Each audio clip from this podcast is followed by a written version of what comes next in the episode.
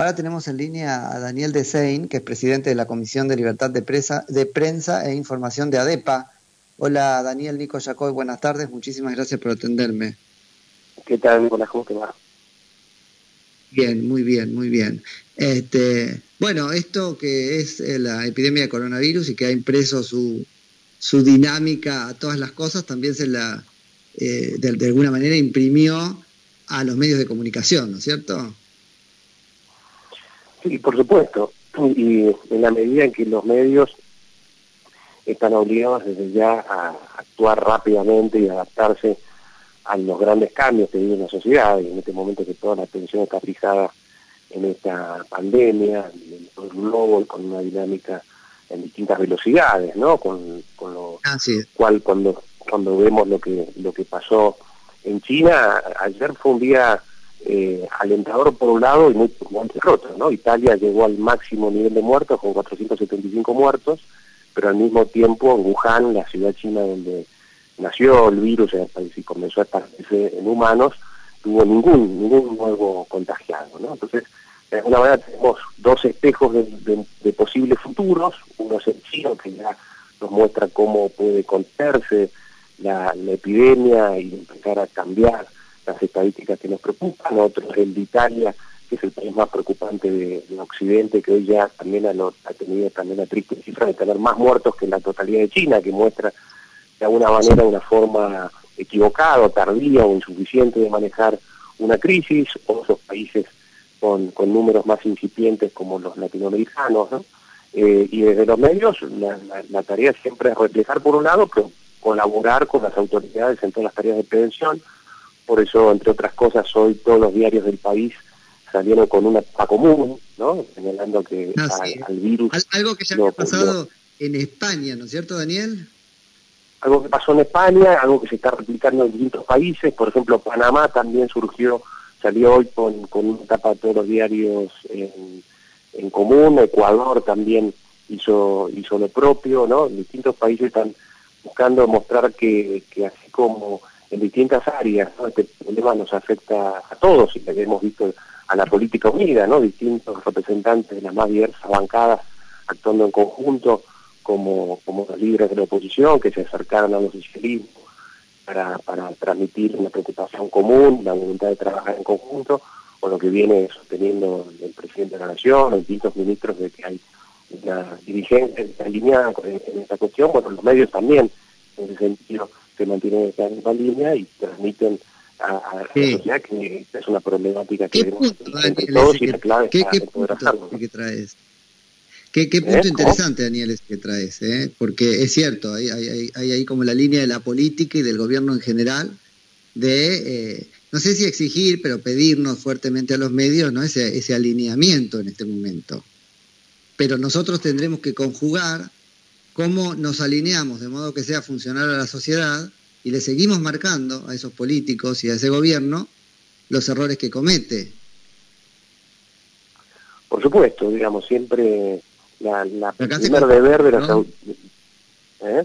el primer deber de las autoridades siempre es suministrar una información veraz ¿no? y adecuada, particularmente en, momentos como este, ¿no? precisa, que esté en línea con las inquietudes de la ciudadanía y con los requerimientos para que ésta pueda actuar. Y en este momento, bueno, hay un deber de liderazgo muy particular en el cual apoyándose en, los datos científicos eh, más fiables, ¿no? Y en, consejos de especialistas, como este momento lo está haciendo el presidente y las máximas autoridades, guiar a la sociedad, ¿no? Respecto de cuál es el camino adecuado para enfrentar un desafío de esta envergadura, en el que nos movemos en parte a ciegas, porque es un, una pandemia nueva, pero también en base a la experiencia internacional de aquellos países que ya en los últimos meses vienen sufriendo, enfrentando, con algunos aciertos, con muchos errores, eh, y, los medios, bueno, tenemos que, seguir de cerca cumpliendo con, con, tareas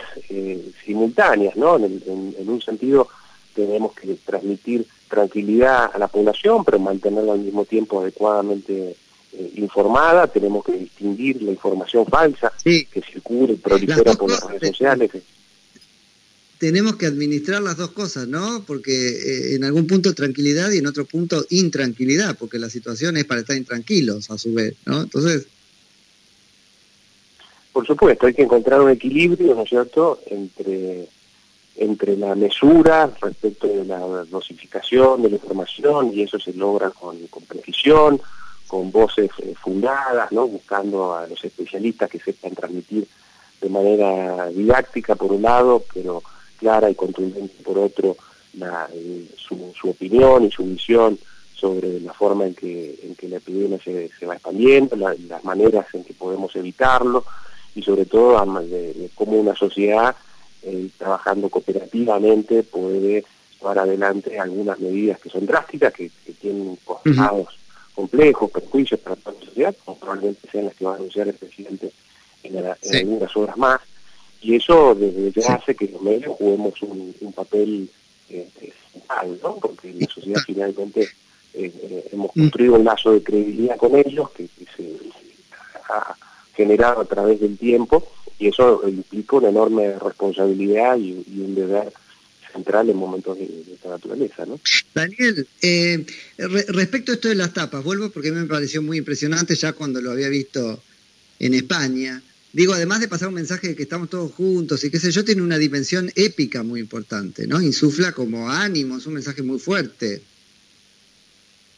Sí, transmite el mensaje de que este es un problema eh, que nos afecta a todos y es un problema del cual podemos salir unidos, ¿no? Entonces, es, un, llamado y un mensaje a despertar ese espíritu colectivo, ¿no? A, a despertar y valorar las acciones solidarias y sobre todo la conciencia de que así como el virus se transmite por nuestra forma de convivir en sociedad, los, los humanos tenemos la capacidad de actuar de manera cooperativa en gran escala y al mismo tiempo modificar nuestras costumbres sociales y, y resolver eh, desafíos de, esta, de, de, este, de, este, tamaño. ¿no?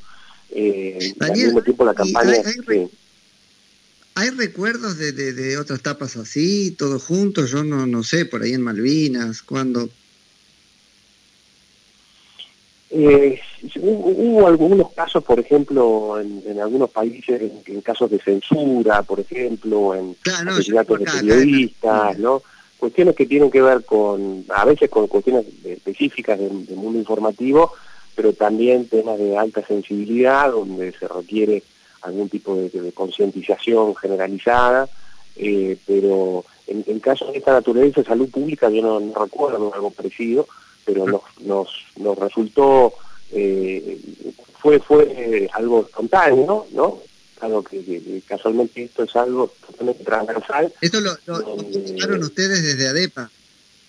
Lo, lo, lo, lo pensó en ADEPA, lo, la, en una reunión directiva de los medios se habló con, con el presidente, el presidente Alberto Fernández destacó en primer lugar el rol que ya venía jugando esto, esto fuera estos días, que venían jugando los medios, pidió más, más cooperación, se le transmitió esta idea, ya, al presidente le pareció muy buena y, y creo que esta vuelta entre funcionarios y periodistas y editores es clave porque hay que transmitir los mensajes adecuados, ¿no? Siempre, sí, sí, yo te, yo te diría que en realidad no me importa lo que el presidente dijera sobre esto, ¿no? Me, me, me, importa que es una cosa de los medios y de la sociedad, ni siquiera sé si requería el ok del presidente, pero bueno, fue, es así. Sí, son, son diálogos que, que se dan en el marco de una situación compleja, ya que pensando algunos pasos más adelante, ¿no? Eh, los, los, medios, por ejemplo, hoy en Italia están jugando un papel central, ¿no? Porque dentro de los servicios sí. esenciales que continúan después de las antenas totales, dentro de los cuales uh -huh. están el suministro de, de alimentos, los productos médicos, ¿no es cierto? Eh, desde ya la labor de las fuerzas de seguridad y, la, y los establecimientos y la actividad médica, también está el suministro de información. Entonces hoy Italia, sí. aún en las, en las, regiones más complejas como la del norte, Normandía, sigue teniendo diarios, y sigue teniendo televisión, sigue teniendo radios, sí, y sigue sí, teniendo sí, sitios de internet. Daniel, ¿qué, ¿qué, casos, qué casos de, uh, de buena práctica destacás en este, la Argentina? Porque ahí tenemos, ayudarme con la cronología, pero Clarín, por ejemplo, eh, levantó primero de todos, eh, el límite de lectura para las informaciones relacionadas con el coronavirus, después lo hizo también la Nación, entiendo que ahora la Nación también levantó este, a gratuitas la lectura en PDF de, online de todas sus revistas, como diciendo te van con la cuarentena, esas cosas eh, son importantes. Sí, eh, el primero que lo hizo creo fue el New York Times, ¿no? que también tiene este sistema de limitación en la cantidad de notas que, se puede leer y muchos otros diarios en el mundo siguieron, la Nación también rápidamente se, se desplegaron a esa, a esa posición. Hubo, hubo otros casos, por ejemplo, de huracanes en Estados Unidos donde eso también pasó, ¿no? Y, me parece una muy buena señal, ¿no? De, tratar de abrir al máximo posible los eventuales grifos a, la circulación informativa en temas de alta sensibilidad. Acá se trata de, de, de propagar, ¿no? Un mensaje en el que se juega la salud pública nada menos, eh, y al mismo tiempo, digamos, moverse, extremar todos los cuidados de las mejores prácticas periodísticas, ¿no? O sea, tratar de chequear toda la información, de, de señalar cuando existan es muy dispar, eso es muy lo que está pasando con esto, ¿eh? ¿Eh? Es muy dispar lo que está pasando este, con eso, ¿no es cierto? Pero bueno, eso está en cada medio, pero no es lo mismo. Yo, que, en general no me gusta como pantalla, corre por mi cuenta, eh, TN, y sin embargo está haciendo una buena cobertura. Está recurriendo a especialistas, en los ratos libres te está diciendo, bueno, mira, te enseño cosas para que los chicos vayan aprendiendo, ¿no? Va como mezclando. Me parece que se subió bien a la necesidad. No ve Mauro, Mauro Viales y está ansiando contar los muertos. Sí, hay que ser muy muy cuidadosos, muy responsables, eh, redoblar los chequeos, tratar de contextualizar bien la información, tener cuidado con números que muchas veces no pueden ser procesados adecuadamente por, por los espectadores, por los oyentes, por los lectores, ¿no? Que pueden impactar mucho y, hay que hay que tratar de ponerlos dentro de algún marco, ¿no? Compararlo con, con otro tipo de, enfermedades o, de tragedias, tratar de, ver qué significa eso en cada caso, ¿no? Eh, y respaldar en definitiva pedagógicamente cada uno de los datos que uno que uno trata de, está suministrando, ¿no? Jerarquizar la información, destacar lo, central de, lo accesorio, ¿no? Entonces, todas esas, premisas de buenas prácticas periodísticas hoy tienen un, valor extra porque, en definitiva, estamos frente a uno de los desafíos más grandes que tenemos como nación y en el mundo en general, ¿no? El medio como servicio, ¿no? Me parece que esto interpela a los medios de comunicación para que estemos en nuestra dimensión de servicio en este momento más que de la pura eh, entretención. Digo, entretener también es importante, pero mirás una, una serie, que los espacios de información busquen informar y no nada más entretener, tirándote una alerta tras otro de cosas inconsistentes que te vuelven loco. Ahora es importante que informemos objetivamente. Así es, hay que, tener, eh, hay que desarrollar porque hay pocos especialistas en periodismo de salud, por ejemplo, ¿no? Entonces tratar de, apoyarse en aquellos que han desempeñado hasta hoy una tarea muchas veces con muy poca visibilidad, ¿no? Reducido, en el caso de los diarios a pocas páginas, o de los medios audiovisuales a, pocos minutos, bueno, ellos hoy tienen una relevancia particular porque han tratado y conocen a especialistas y saben eh, manejarse con el lenguaje científico y al mismo tiempo traducirlo al público, bueno, eh, eso, eso es, central, distinguir bueno los, las fuentes confiables y oficiales ¿no? en, esta, en esta materia, tener mucho cuidado con las especulaciones, con las proyecciones, ayudar al público ¿no? para filtrar aquella información falsa que circula con mucha facilidad en estos momentos y que genera, genera mucha alarma o malas prácticas, lo cual puede ser incluso peor, que, que, el temor. ¿no? Totalmente. Totalmente. Daniel, te agradezco muchísimo por la conversación. Eh, muchas gracias a ustedes. Gracias. Un saludo grande. Era Daniel Desein, que es presidente de la Comisión de Libertad de Prensa e Información de ADEPA.